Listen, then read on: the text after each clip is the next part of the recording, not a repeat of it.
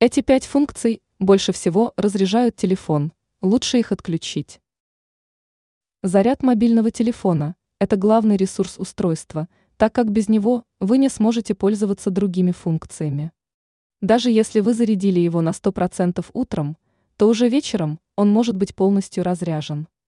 Это не всегда значит, что у смартфона слабый аккумулятор или пришло время менять элемент питания.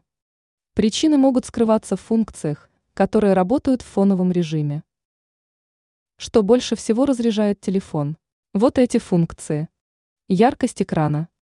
Она потребляет достаточно много заряда, если поставлена на максимум. Это самая энергоемкая функция. Запущенные приложения. После сворачивания приложения программа продолжает потреблять ресурсы телефона.